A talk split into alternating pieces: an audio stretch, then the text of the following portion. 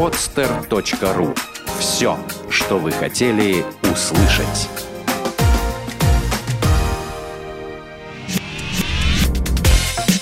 Тренировочный день. От мечты к цели.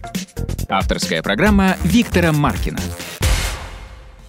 Здравствуйте. Вы слушаете новый выпуск программы «Тренировочный день».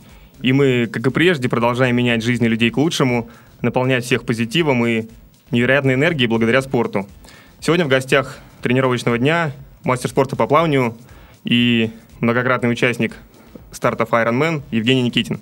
Привет, Жень. Здравствуйте. Жень, расскажи, пожалуйста, когда и почему ты решил заняться триатлоном, почему ты решил участвовать в соревнованиях Ironman?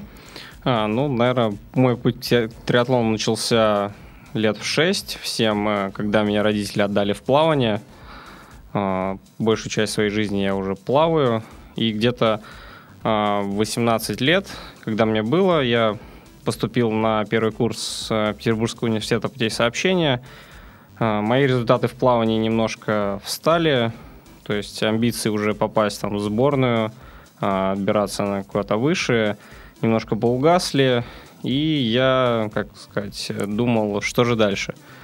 Вот. Э, ну, как-то случайно по Евроспорту увидел э, ролик про... Там был какой-то этап э, серии про, по триатлону, мне понравилось, то есть сама концепция, что я вижу, что там люди плывут, дальше едут, потом бегут. Я так про себя подумал, что, ну, плавать я умею. Э, велогонки — это, наверное, моя мечта с детства, потому что у меня отец, э, бывший велогонщик, он в свое время занимался велоспортом. У нас дома стоял еще раритетный старт-шоссе, и который мне папа очень упорно не давал на нем покататься. Э, мне всегда очень хотелось. Вот. Ну, я гонял на своем аисте. Вот. Э, и, ну, всегда, когда смотрел там э, трансляции в велогонах, тоже как-то очень хотелось поучаствовать. Вот. А бегать, честно сказать, я с детства не любил. Всегда даже, когда у нас на плав... плавательные тренировки проходили, были кроссы, я это очень не любил. Ну, наверное, потому что я просто не умел бегать правильно.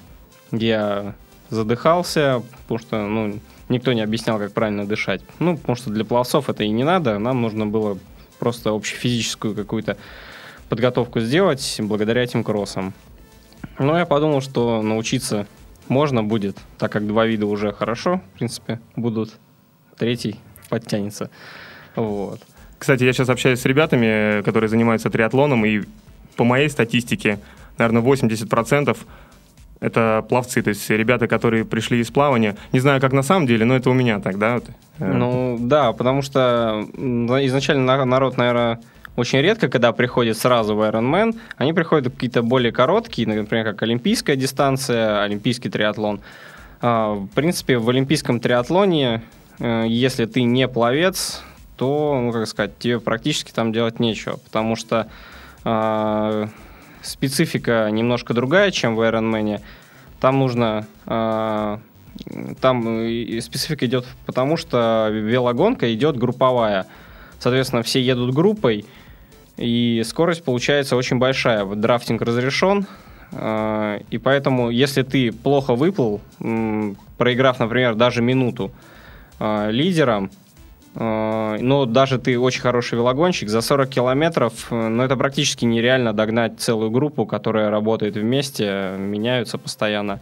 Ты один, ну, это практически нереально угу. их догнать. Женя, а давай еще раз мы каждую программу, когда обсуждаем триатлон и говорим про Ironman, называем э, расстояние по дистанциям. Напомни еще раз, э, Ironman, э, какие это расстояния? И ты еще сказал Олимпийка. Угу. Сколько в Олимпийке? А, ну, олимпийская дистанция – это полтора километра плавания, 40 а, километров велогонки и 10 километров бега. А, Ironman – это же класси- считается классический триатлон. А, олимпийка – это была, как сказать, э, просто укороченный формат э, для более зрелищного вида, потому что ну, Ironman очень долго идет, и по телевизору мало кто ну, будет смотреть это все дело. Вот, поэтому, потому что дистанция Ironman это 3, 3800 метров плавания, 180 километров велогонки и классический марафон 42-125. Женя, когда был твой первый старт, э, в каком году и чем он тебе запомнился? Первый в триатлоне именно. А был... Давай сейчас про Ironman именно а, поговорим. В Ironman это был 2010 год. А, есть такой человек Владимир Гаврилов. Он очень долго меня подбивал на все это дело. Я-то занимался олимпийским триатлоном, и как-то вот он, давай, поехали, поехали. И это был первый старт в 2010 году, половинка в Висбадене. То есть это полу Ironman. А, мы поехали в Германию, и тогда я еще ну, заявился, конечно, по age-группе, может, ну, первый раз. У меня было как-то... Я даже ни, никогда, наверное, не рассчитывал, что я буду там по профессионалам когда-то выступать в Ironman. Вот, я заявился по age-группе, выступил, ну, относительно успешно. А, конечно, я там в своей группе не занял призовое место, но так как э, очень мало людей а, выкупали слоты в моей группе, а, по-моему, мое тогда седьмое или восьмое место, мне хватило, чтобы отобраться на чемпионат мира. Он тогда проходил во Флориде. Вот. То есть меня вызвали, но денег у меня не было на выкупку слота, поэтому я отказался. Тоже. Кстати, чуть попозже мы обсудим денежные вопросы и что в финансовом плане для триатлониста, для людей, которые занимаются триатлоном, это, это значит. То есть ты один раз выступил по эйджикам и потом уже перешел сразу в профессионал, или у тебя еще были а, старты? Нет, то есть это был, получается, разрыв. 2010 год я выступил по эйджикам, и только прошлый год, 2012, у меня первый год был по профессионалам. Потому что дальше, вот конец 2010 и весь 2011, это были очень сложные года в моей жизни. Потому что в конце 2010 года на полгода я завязался спортом. Я ушел, ну, потому что были там свои обстоятельства, это как бы неполное непонимание, наверное, а, моих взглядов и взглядов тренера. А, то есть я был там на четвертом курсе университета, я ушел работать по специальности. То есть по специальности я инженер-проектировщик мостов и тоннелей. Вот. Я работал в метрострое, я работал в компании Мономи, ну, проектировал э, спортивный магазин угу. Asics, который сейчас находится в галерее. А, ну да, известный достаточно. Да, вот. Э, то есть, ну, я уже больше своими инженерными, э, по инженерной профессии занимался делами. Вот. Потом как-то э, меня это немножко выбивало. Ну, как бы, понимаете, человек всю жизнь занимался спортом, и тут э, получается так, что у меня было 8-часовой рабочий день. Я постоянно, ну, то есть сидел за компьютером, занимался какой-то монотонной работой. Э, на тренировке практически времени не было. Вот. И, ну, я не смог так работать. Вот. Хотя там, да, были деньги, э, зарабатывал что-то. Я не смог. Я наш, начал искать какие-то альтернативные, наверное, пути. Э, в конце пятого курса я пошел работать в фитнес-клуб через... Э, я думал, что через работу в фитнес-клубе я как-то смогу тренироваться. Вот. Ну, как бы, да, набрал какую-то определенную форму. Но в 2011 году у меня как раз э, было окончание диплома, я писал диплом, окончание университета. Э, потом, опять же, работа, которая приносила какие-то деньги, но времени, например, на съездить на тот же старт, опять же, не хватало.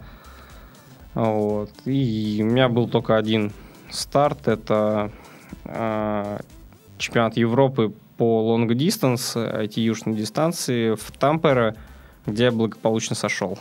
Потому mm-hmm. что, ну, с одной стороны, это я был, ну, наверное, не подготовлен для такой дистанции длинной. Ну и во-вторых, э, там сказалось падение на велоэтапе, которое мне не позволило дойти. Жень, а давай обсудим сейчас твой старт э, в Кальмаре Швеции. Почему возьмем этот старт?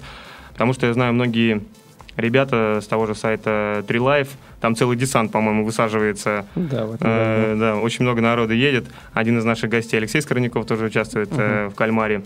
Так как ты был на этой гонке, расскажи, что ждет ребят на этой гонке и как ты выступил.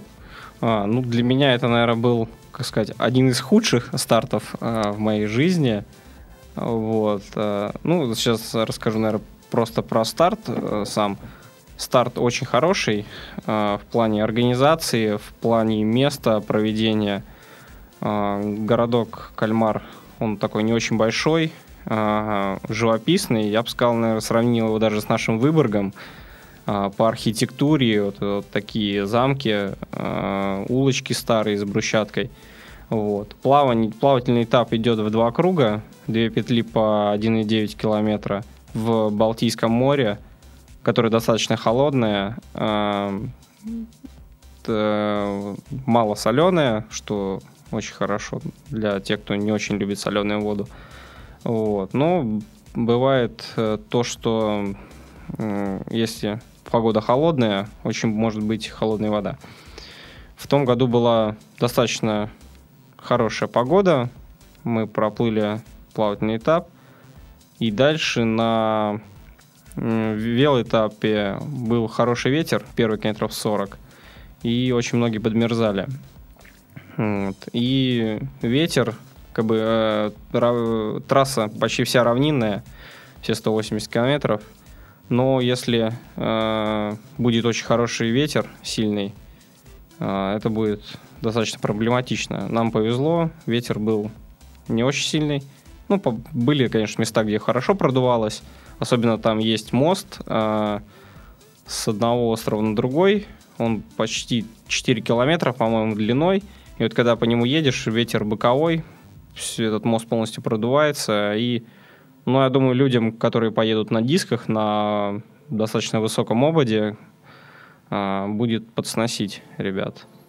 А что ты посоветуешь, может быть, э, ребятам выбрать какие-то другие колеса или можно ездить с высоким профилем? Как, как ну считаешь? да, то есть я считаю, что, скорее всего, диск э, можно взять, но надо смотреть по погоде. То есть, если есть возможность взять, э, как говорится, один диск и пару колес еще, то лучше так сделать, потому что погода очень непредсказуемая, потому что в день гонки было достаточно прохладно, на следующий день, когда был э, автопати, когда было там гуляние, все, была дикая жара, чуть ли не 30 градусов, и мы там очень сильно потели все. Mm-hmm. Вот, то есть очень непредсказуемая погода такая разная. Вот. А беговой этап очень хороший. Там почти все идет по парку, по таким, э, ну, такой лесной рельеф. Вот, очень хороший. Вот бег там самый классный. Угу. То есть ребятам стоит обратить внимание, это первое, на, возможно, какую-то более теплую одежду на велосипеде. Да, то есть а... нужно быть готовым, что там будет достаточно холодно. Угу. Ну, даже, может, вот, э, если даже по прогнозам они посмотрят, что там будет очень тепло, это может быть не так. Угу. Погода может поменяться очень резко. А что у тебя не получилось на этом этапе? А, ну, гонка, как сказать, э, к ней я начал готовиться после Выборгмена сразу же прошлого.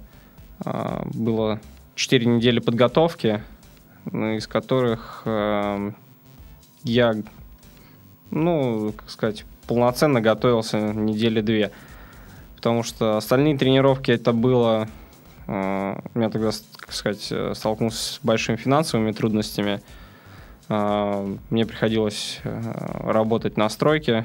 А ты там красил дом, еще да. какие-то делал ну строительные ну, да, работы, а да. после этого приезжал э, в 0 часов, э, ну, в час ночи, да, и тренировался, по ночам бегал, распугивал там ну, алкоголиков по паркам. Примерно мой рабочий день, ну, точнее, мой день был такой, что я просыпался в 10 утра, ехал, шел плавать на Финский залив, потому что тогда у меня ну, не было возможности плавать ни в каком бассейне. Просто плавал в Финском заливе э, в районе парка 300-летия, где там периодически меня чуть ли не сбивали корабли, проезжающие лодки. Вот. В достаточно холодной воде. Э, потом я шел, ехал на велотренировку, э, катался. Все это заканчивалось э, часов в 6. В районе ну, я там кушал, э, как-то отдыхал. В районе 7 мы уезжали в Рощино. Там, я, где мы строили коттедж. Э, после велотренировки в 7 вечера я ехал э, на работу. То есть мы... Это было работа в вечернее время. Мы там, то есть, заливали пол бетонный, красили какие-то... Ну, производили строительные работы.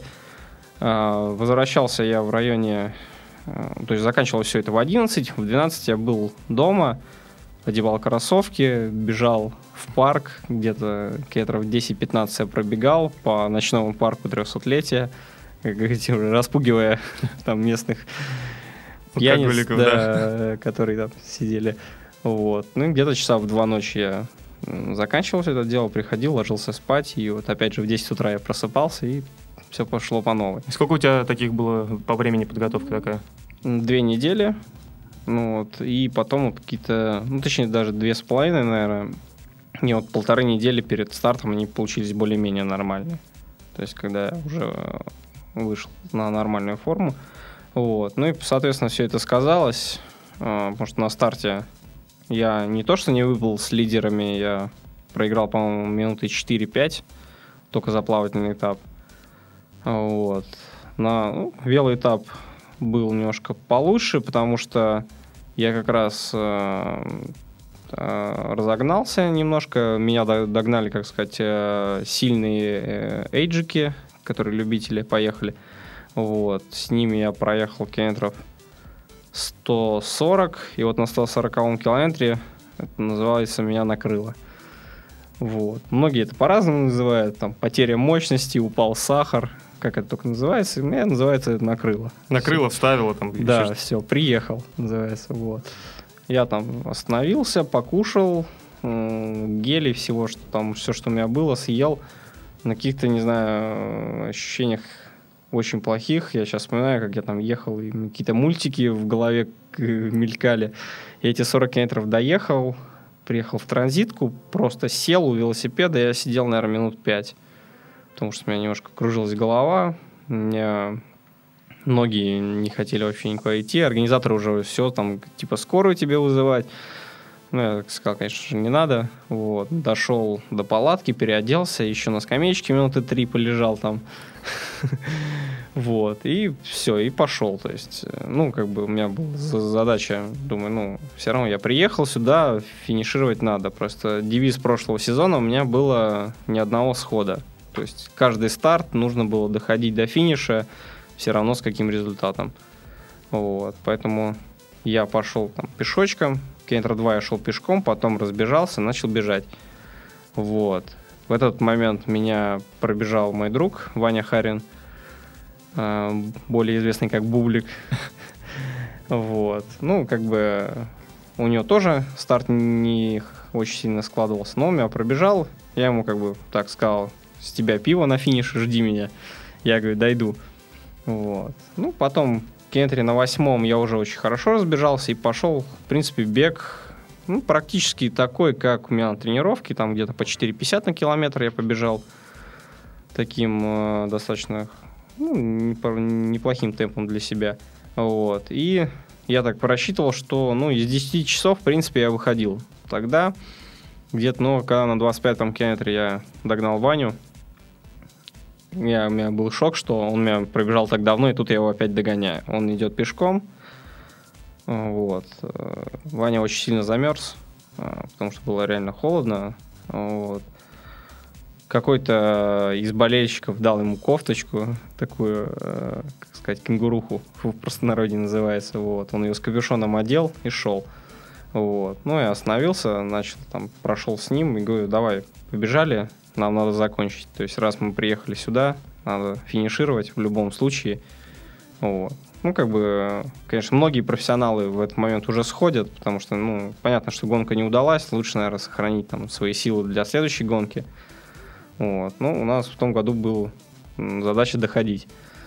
Вот. Ну и так вот оставшиеся там сколько, 15-18 километров где-то мы, мы шли пешком. Я даже запомнил по 9 минут на километр. Гармин отсчитывал. Вот. э, Дошли, там, по-моему, результат 11-10 у нас был. Но мы дошли. То есть я постоянно Ваню подбадривал, даже когда он уже просто не- даже не мог бежать и шел пешком, хотел останавливаться, говорит, все, беги, нафинишируй, а я как-нибудь дойду. Ну, Я- Как ты сказал, у тебя был девиз финишировать в каждой гонке, что ты, да. что ты и выполнил. Ты говоришь, э, была помощь врачей. Были у тебя эти эпические кадры, когда люди блюют там или лежат под капельницей? Или у тебя прошло более все? А, Нет, у меня, у меня были такие случаи, например, а, в Швейцарии, нет, в Австрии, а, половинка в Сент-Пелтоне, а, как сказать, после, там была очень холодная вода а, плав- в плавании, не помню, градусов, наверное, 12-13, но как, как нас запустили в такую воду, я не знаю, э, разрешили. В этом году отменили как бы плавание, в том году разрешили, мы все-таки плыли. Я очень сильно замерз и м, я даже не знаю, как это правильно описать. А, В свое время у меня была операция, и вот вместе операции у меня проходила, то есть, ну, про- проходили такие венозные потоки, и во время велогонки одна из вен, а, я даже не знаю, чем это объяснить, но потом врачи сказали, что это именно от холода, что было резко а, переход от того, когда вены сжаты, и ты резко на- начал на велике ехать, кровь резко пошла по этим венам, и случилось такое, что у меня вена вспухла, и я не мог сесть в посадку. То есть я еду за верха более-менее нормально, мне не больно. Только я начинаю ну, аэродинамичную посадку садиться, у меня все что-то там пережимается, мне очень больно. Вот. И я подъезжаю, километров через 20 я просто подъезжаю к врачам, снимаю костюм, говорю, что у меня вот на ломаном английском пытаюсь объяснить, э, что у меня болит, здесь вена, а снимаю костюм, понимаю, что она вена, эта вена почернела, вот, и просто ну, объясняем, что мне просто нужно обезболивающее, вот. Они меня хотят уже везти в больницу, я говорю, что не надо, и это все нормально. Вот, они мне вкололи обезболивающего. И все таки давай на носилки, мы сейчас увозим. Я одеваюсь и уезжаю. Они все в шоке, я и только в след слышу Crazy Russians. Вот. Ну и так вот на обезболивающем я доехал тогда тоже там, ну, сколько у меня время было, 4.55, по-моему. Мгм. Ну, как-то тоже была задача финишировать, поэтому я дошел там Мгм. даже пешком. Жень, э, кому, как не тебе, рассказать про плавательный этап в плане самого плавания? Э, Как правильно дышать? Как лучше разложиться на плавательном этапе? Где лучше встать, когда ты начинаешь э, плыть Ironman сбоку, в центре толпы, не знаю, спереди? Э, Подскажи ребятам, новичкам, как лучше плыть?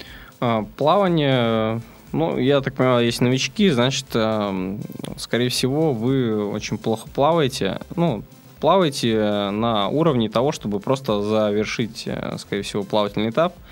Вот. э, ну, многие ученики, которые у меня есть, э, которых я тренирую, я всегда им говорю, что э, задача ваша просто на плавании проплыть, э, закончить дистанцию и потерять на этом как можно меньше сил. Потому что, ну, учить человека там в возрасте, ну, старше, я бы сказал, там, 25 лет плаванию, чтобы он там бил какие-то рекорды, это очень сложная задача. Проще, наверное, все это отыгрывать за вело и беговой этап. Поэтому на плавании нужно просто потерять меньше сил и э, закончить эту дистанцию. Поэтому вставать, конечно, лучше. э, т- кто-то встает сзади, то есть ну, пропускает всех, э, как это называется, сумасшедшие эйджики, которые с первых метров ну, начинают рубиться, как профессионалы. Вот. э, По дыханию тут, наверное, каждый дышит как ему удобно. Кто-то дышит на три вдоха, ну, это самое стандартное плацовское, то есть э, это самое экономичное. Я, например, дышу один-один. Э, Мне так легче. И так, наверное, легче очень многим начинающим. Вот. А с чем это связано? Почему так? Я не знаю, честно сказать, это, наверное, особенности какие-то. Мне просто так удобней Мгм. дышится, э, чем... То есть, ну, это просто идет э, дыхание на одну сторону, и я, наверное, не мотаю головой больше. Не- я вот, честно сказать, не знаю. Мгм. Женя, подскажи, как еще ориентироваться на воде? М, Что бы ты посоветовал? Ориентироваться на воде, э, конечно, есть небольшие специальные упражнения, которые отрабатываются э, заранее. То есть это плавание с подъемом головы. Э, Нужно, соответственно, всегда смотреть на буй. Э, ну, скорее всего, в случае э, любителей нужно, как говорится, поймать правильные ноги, как я это называю. То есть э, найти впереди плывущего человека, который хорошо ориентируется, что достаточно сложно, и встать ему в ноги, и просто можно даже, даже голову не поднимать и плыть, ориентируясь на его ноги, но всегда, наверное, раз минут 10 надо самому поднять голову и проконтролировать, все-таки плывет этот человек правильно или вы уже уплыли далеко с траектории. Вот. Ну, опять же, еще по тренировкам плавательным, наверное, то есть меня многие спрашивают еще, где лучше там тренироваться, в открытой воде, в бассейне, как это все лучше делать. Скажу вам так, я практически на открытой воде не тренируюсь. А, считаю, что открытая вода, наверное, нужна любителям, чтобы просто преодолеть, наверное, какой-то страх открытой воды, страх там, не знаю, утонуть или еще что-то. Потому что, ну, по сути, вся скорость, э, все нарабатывается в бассейне. Открытая вода нужна, наверное, ну, в плавании научиться ориентироваться и там преодолеть свой страх. Вот. Угу. Давай еще продолжим по твоим этапам, пойдем э, по тем соревнованиям Ironman, в которых ты участвовал. Дальше у тебя был, ну, не Ironman, да, а челлендж в Барселоне. Это угу. рядом с Барселоной Калилия, да. э, городок. Там этап проходил в море, правильно я понимаю? Да, да, там был морской этап. Насколько было сложнее плыть э, в море, чем в озере? Может быть, наоборот, было легче? Мне, наоборот, плавается легче. А, объясню почему. Наверное, как э, многие знают, э, в триатлоне те, кто плохо плавает, им легче плыть, во-первых, в гидрокостюме. Это немножко уравнивает шансы между хорошим пловцом и, так сказать, не очень. И э, когда ну, нет волн, ровная гладкая поверхность, тогда это тоже человек, который хуже плавает, ему, так сказать, легче держаться за лидерами. Вот. В Калеле были достаточно хорошие волны, э, и, соответственно, мне чем хуже на плавании условия, как бы, тем лучше. Потому что, ну, тот, кто хорошо плавает, э, он в любом случае будет э, плыть быстрее, там, когда плохие условия, а именно те люди, например, которые очень хорошо едут велосипед и бегут, они чаще всего очень плохо плавают. И поэтому в тот момент, э, ну, как бы, как сказать, хорошие пловцы, наверное, выплыли в двух минутах передо мной. Ну, это такие, как э, Стас Крылов, э, кто там еще был, Пер Битнер из Германии – вот. Эти ребята выплыли в двух минутах от, передо мной. И у меня так получилось, что я выплыл посередине. То есть э, первая группа, те, кто очень хорошо плывет. Дальше я, потому что, ну, на тот момент моя плавательная подготовка была ну, очень плохая. То есть я больше работал над э, велосипедом и бегом. Я выплыл практически один. То есть между двумя группами. Те, кто плохо плывет, и те, кто хорошо плывет. А сколько ты показал вот на 3,8? Честно говоря, сейчас не помню, но что-то там в районе 49 минут, угу. наверное, было по волнам этим. Или 50, точно не помню. Вот. А, и как раз вот этого времени мне хватило. Я привез, наверное, а, группе, которая выплыла за мной, минуты 4. И этого как раз времени хватило, чтобы мне спокойненько пройти транзитную зону, а, проехать километров 7, как раз выработаться в режим – и как раз, когда они меня догнали, я уже был, как говорится, на готове и поехал с этими ребятами. Через, э, наверное, уже пол первой петли, километров через 30, мы уже начали добирать э, отвалившихся из первой группы. И к концу, наверное, уже последних там километров, наверное, на 150 мы уже почти догнали лидеров ну, э, лидеров именно группы, потому что там был такой э, австриец Георг Свобода, который уехал от всех, по-моему, минут на 15, если, или на 10. Вот. Он ехал как на мотоцикле, его никто догнать не мог. Вот. Э, мы начали догонять. Я уже обрадовался, что уже в какой-то веке еду в первой группе с лидерами, со всеми.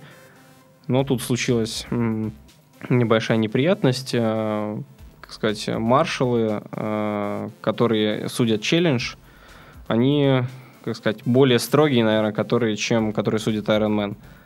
Либо это так происходит только в Испании, там в Калеле, потому что я там очень много раз стартовал. Они всегда как-то очень жестко судят. Вот. Мне дали пенальти, когда я э, ехал со спуска. То есть обычно в гору из горы э, пенальти не дают, потому что ну, там люди все равно собираются в группу, и какого-то особого преимущества это не дает, э, то, что ты там близко едешь. Вот. И э, еще особенность челленджа, что я получил пенальти не как на Ironman 5 минут, а у них свои правила, я получил 8. То есть э, мне пришлось стоять 8 минут э, в пенальти-зоне и, соответственно, ну, как бы доезжать 15 километров одному последние. Жень, я тебя немножко перебью, пока мы далеко не ушли от этой темы. Расскажи, пожалуйста, вообще, что такое драфтинг, кто такие маршалы, потому что ребята, которые могут нас слушать первый раз, не понимают вообще, mm-hmm. о чем идет речь. А, соответственно, в гонках Ironman а, запрещен драфтинг. Драфтинг — это когда а, один э, велосипедист едет практически там в полуметре или очень близко к колесу впереди, за заднему колесу впереди идущего гонщика. Соответственно, тот, кто едет первым, он разрезает воздушный поток, и, соответственно, тому, кто едет сзади, очень, ну, я бы сказал, очень легко едется. Э, проводились тесты, что-то до 40%, на 40% легче ехаться на заднем, то есть сзади mm-hmm. на колесе. Вот. В гонках Ironman это запрещено так ездить. А, потому что, то есть гонка индивидуальная, ты должен держать минимум 10 метров от э, колеса впереди, заднего колеса впереди идущего гонщика, а, чтобы, соответственно, не драфтить.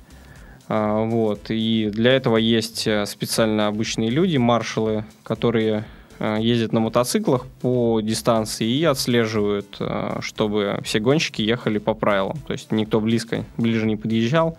Соответственно, если ты подъехал ближе, первый раз тебе свистят, делают предупреждение, либо могут сразу же дать желтую карточку. Желтая карточка означает, что ты должен остановиться в ближайшем пенальти-боксе. А, то есть, когда ты подъезжаешь в пенальти-бокс, ты останавливаешься, говоришь свой номер, говоришь, что ты получил желтую карточку, соответственно, стоишь штраф и продолжаешь гонку. Если ты не остановился в ближайшем пенальти-боксе, то есть, ну, ты э, проехал его мимо, то ты автоматом снимаешься с гонки. Итак, ты простоял сколько, 8 минут? 8 минут, да, я простоял, и еще пока там, ну, соответственно, одному было уже без группы ехать намного сложнее, то есть я 15 километров еще один проехал. Вот, соответственно, дальше был бег, наверное, мой первый Ironman, когда я э, пешком прошелся, наверное, ми- ровно минуту, остальную весь марафон я бежал.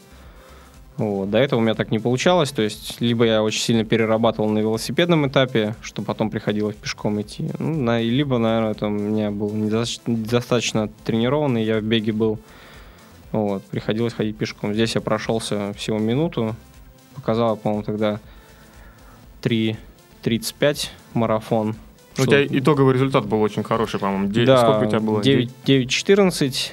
Вот, с учетом всех вот этих э, стояния в пенальти-боксе и м, потом езды одному, я тогда, в принципе, рассчитывал выйти из 9 часов, э, но когда уже на беге я посмотрел, что ну, вот, я бежал, в принципе, на тот результат, который там хотел. То есть у меня была задача выйти из 9 часов.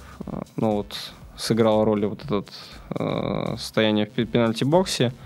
И, э, ну, соответственно, я уже на беге я понимал, что я не выхожу, и поэтому, наверное, кедров последние 10 я немножко сбавил темпа, то есть не было практически никакой мотивации уже ну, бежать быстрее. Вот. Ну, в принципе, 9.14 мой личный рекорд сейчас э, так и остался. Угу. Это мы сейчас с тобой говорили про 2012 год. Да, и, прошлый год. Да. Давай обсудим сейчас уже это, 2013 год. Обсудим, как ты готовился к этому сезону, какие цели у тебя были на этот сезон. И опять же, я знаю, что ты столкнулся с финансовой проблемой. И почему мы очень часто затрагиваем эту финансовую проблему, нужно, чтобы наши слушатели понимали, то, что если человек соревнуется по ПРО, это не значит то, что его обеспечивают всем, а деньги он ищет сам.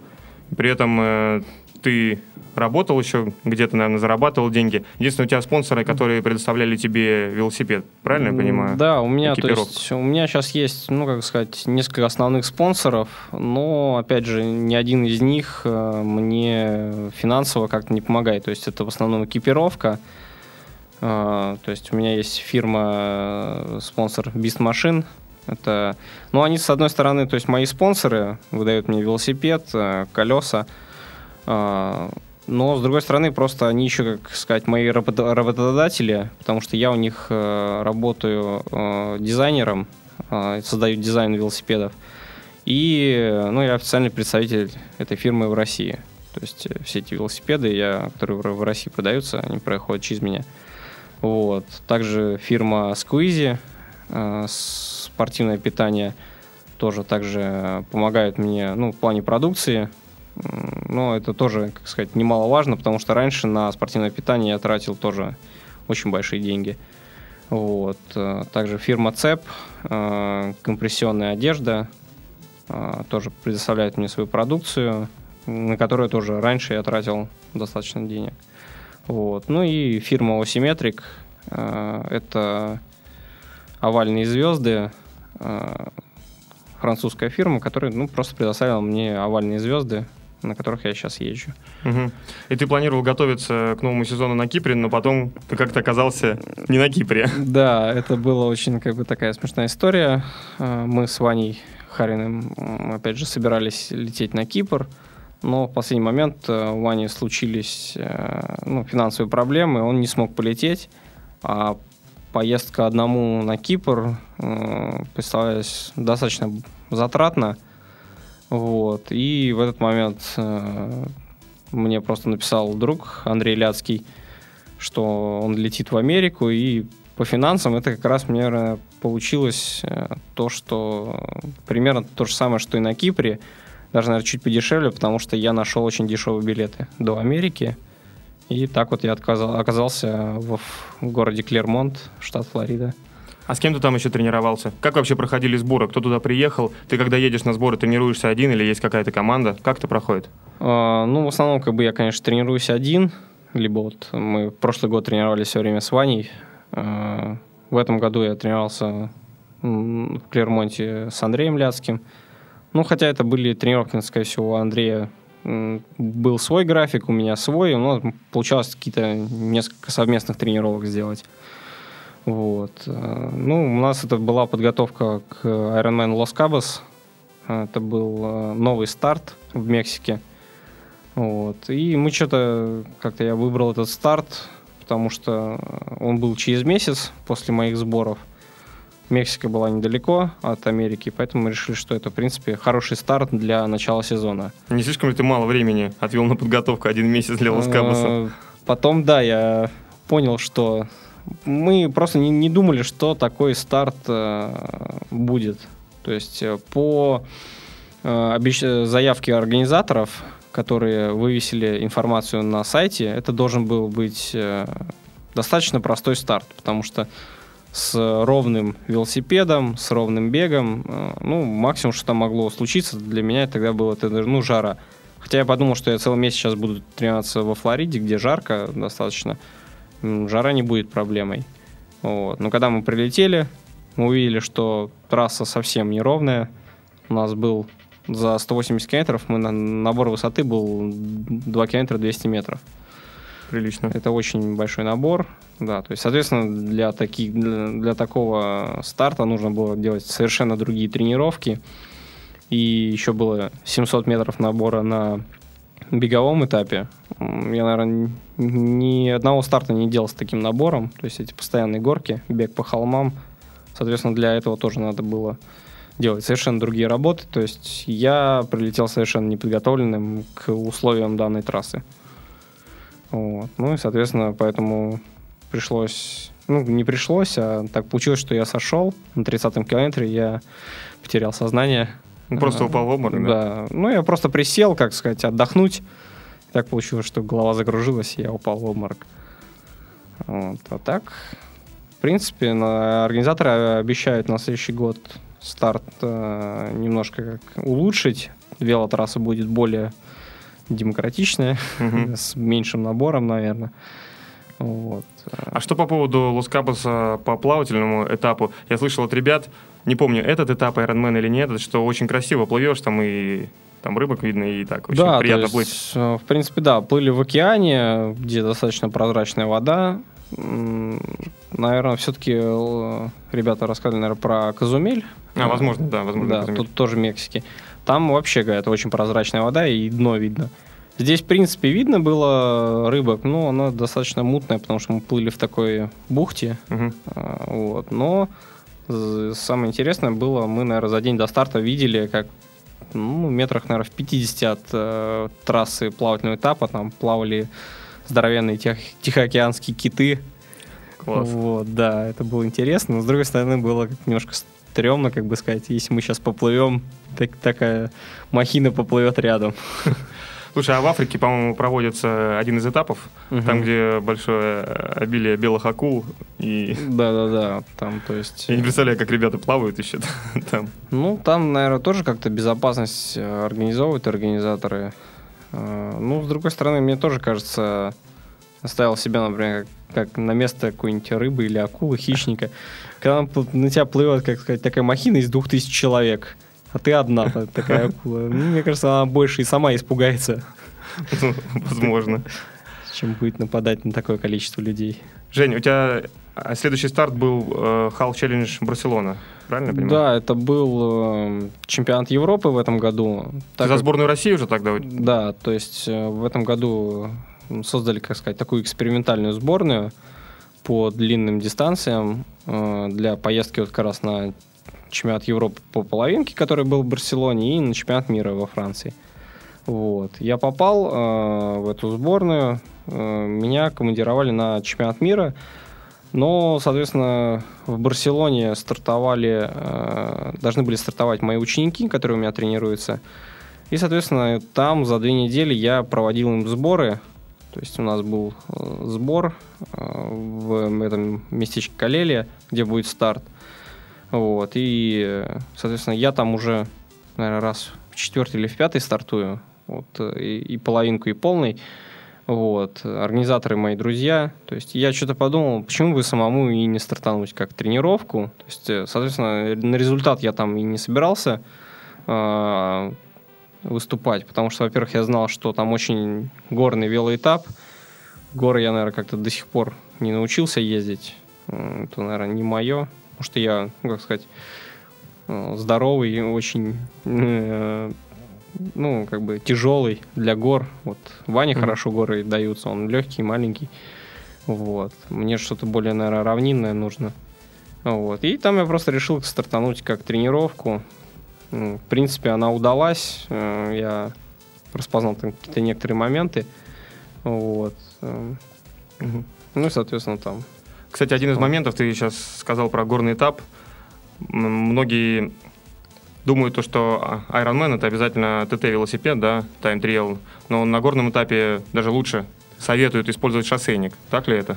Да, ну вот, конечно, профессионалы все едут на ТТ-велосипедах, э, какой бы ни был м, велоэтап, но это, наверное, связано даже не с тем, что это лучше, легче. Соответственно, скорее всего, у них просто есть контракт, по которому они должны выступать на определенном велосипеде. вот, и поэтому они, соответственно, его выполняют и ездят.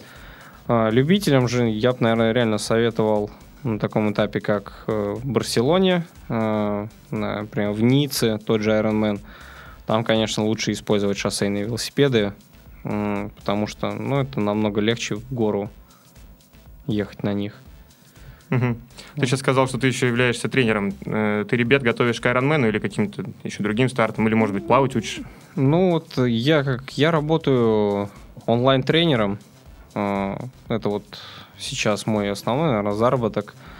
Э, То, что мне нравится, то есть ну, это получилось так, что ну, э, теперь я могу отказаться от э, работы на стройке, получая какие-то деньги, и есть возможность выезжать там а, за границей, потому что я не привязан к месту. Все мои ученики как бы тренируются по интернету, в онлайне. Конечно, я провожу какие-то сборы, вот, э, когда уже все приезжают, э, готовимся к какому-то старту. Вот. А так я просто расписываю тренировочные программы, постоянное общение через Skype, э, по телефону, там, например, когда я в России. Вот. Э, да, там у всех разные задачи. Например, кто-то хочет э, пройти Ironman через 5 лет. Соответственно, там потихоньку я там начинаю сначала к половинке готовить, там даже сначала к спринту, к олимпийке. А потом, соответственно, они через 5 лет там выполнять свою цель, э, пройти Ironman. Кто-то хочет, например, марафон пробежать. Вот, у меня есть один ученик, который именно готовится целенаправленно к марафону.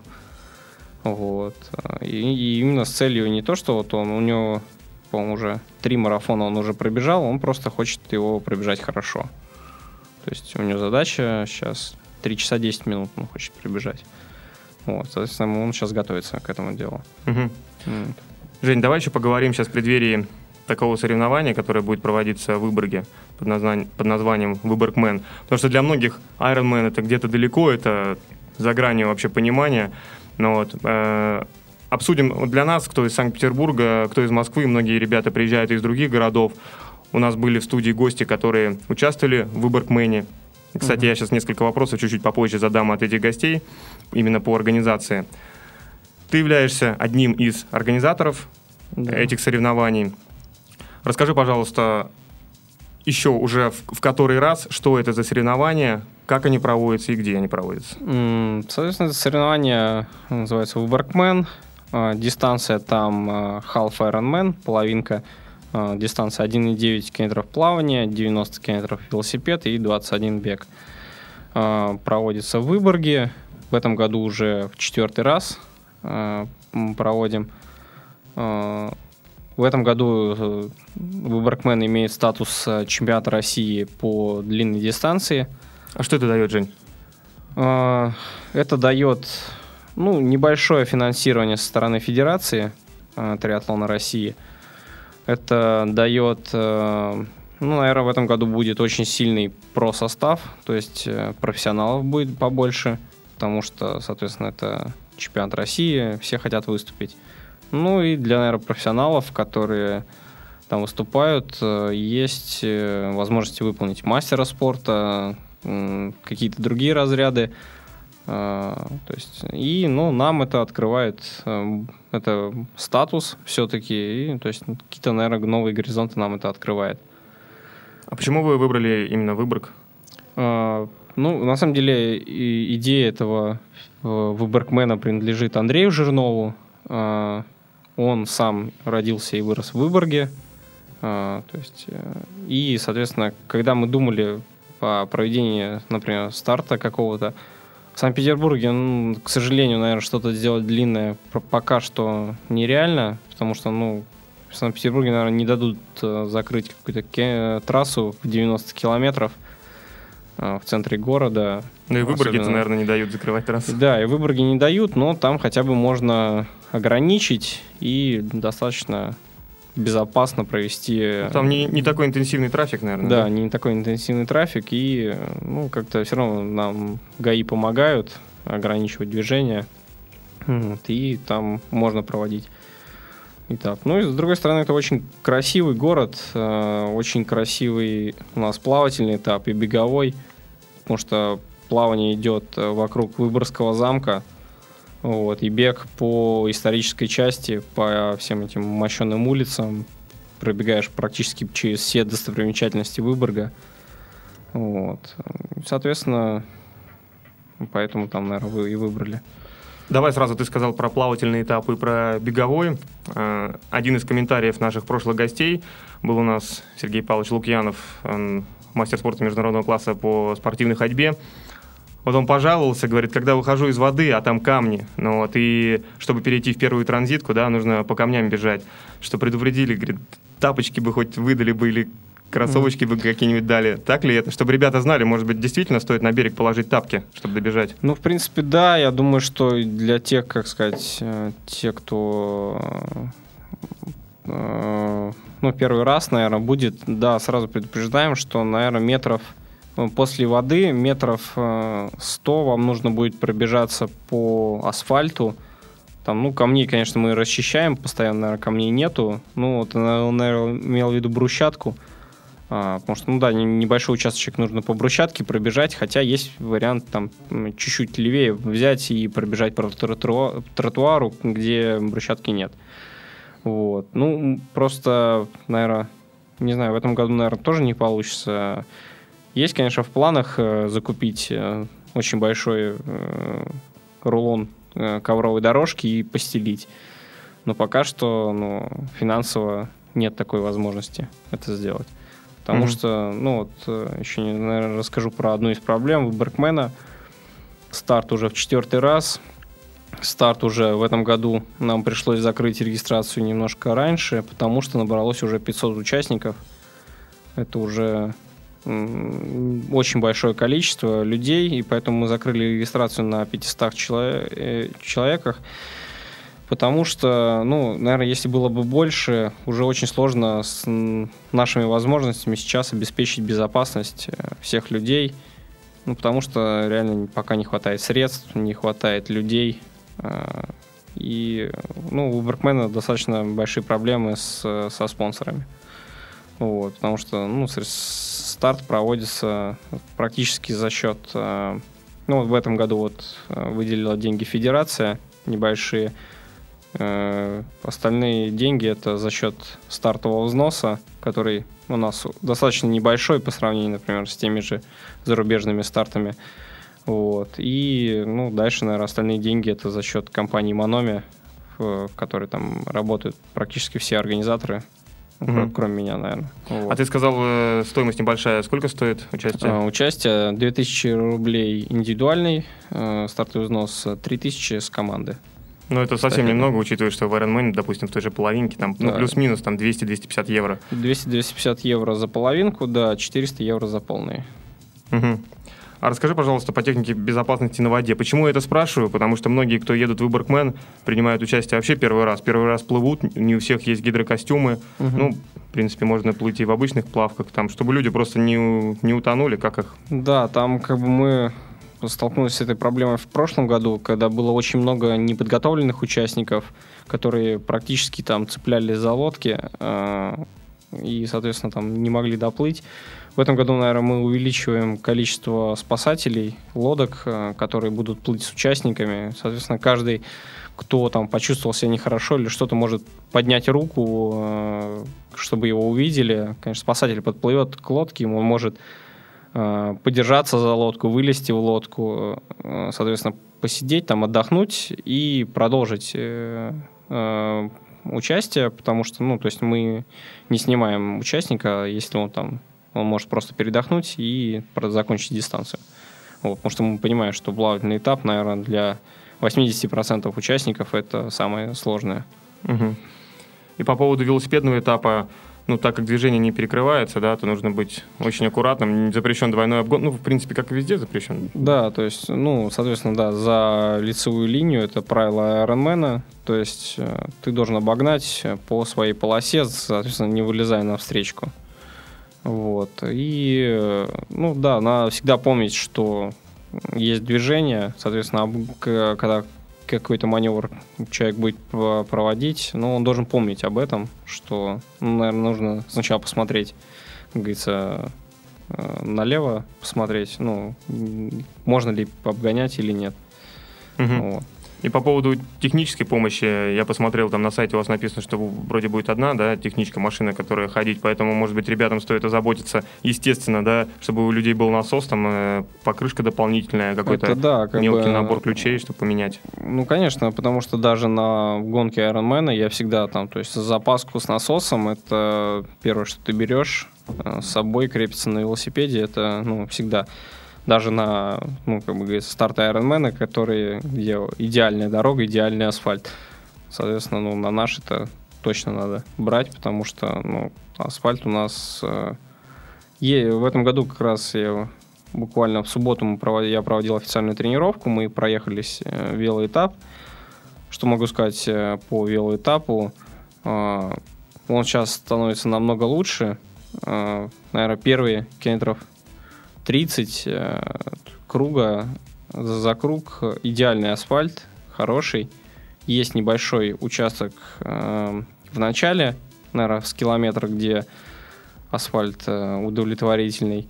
Вот. В этом году сделали переезд, э, власти наши заасфальтировали, соответственно, практически на нем, ну, конечно, притормаживать надо, но ты не будешь терять скорость, как в прошлом году, когда там были камни, рельсы. Э, вот. В этом году он очень хорошо сделан.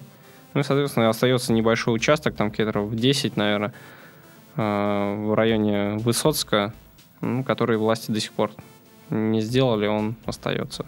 Ну, там такой удовлетворительный асфальт.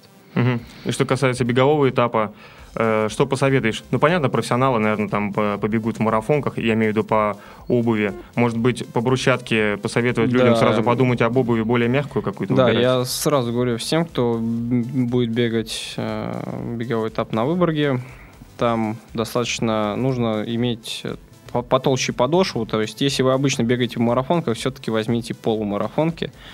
Потому что, ну, за постоянный бег в гору с горы на большой скорости, когда с горочки будете сбегать по брусчатке, наверное, не очень приятно будет бежать в марафонках. Угу. И по времени скажем, что лимиты это часть 15 на плавание, 5.30 это вел плюс плавание, и общее время 8.30 нужно. Да, да, это уложиться в это время, чтобы финишировать. Угу. Понятно. Но также есть еще и эстафета есть в этом году? Да, в этом году тоже есть эстафета. Мы ее проводим. Ну, эстафета это, соответственно, три человека. Один участник делает плавательный этап, второй велосипедный, третий беговой. Вот. Угу. Передача эстафеты осуществляется в транзитной зоне. В этом году ты участвуешь ну, один, соответственно. Да, в этом году, ну, так как это, как говорится, чемпионат России, мне нужно выступать а, полностью всю дистанцию, потому что вот в прошлом году я участвовал в эстафете. Первый, первый год я решил попробовать э, уже не с точки зрения организаторов, а понять дистанцию изнутри. Вот, поэтому поучаствовал сам. Угу. Жень, какие у тебя еще планы на этот сезон? План на сезон, наверное, после Выборгмена я хочу поехать э, август провести на сборах. Э, скорее всего, это будет Германия. И 1 сентября чемпионат Европы э, во Франции, Виши. Это Start Challenge серии. Но в этом году это чемпионат Европы. Вот. Ну, соответственно, наверное, дальше я хочу полететь в Америку. Опять же, тренироваться там и Ironman Флорида и Ironman Казумель. Угу.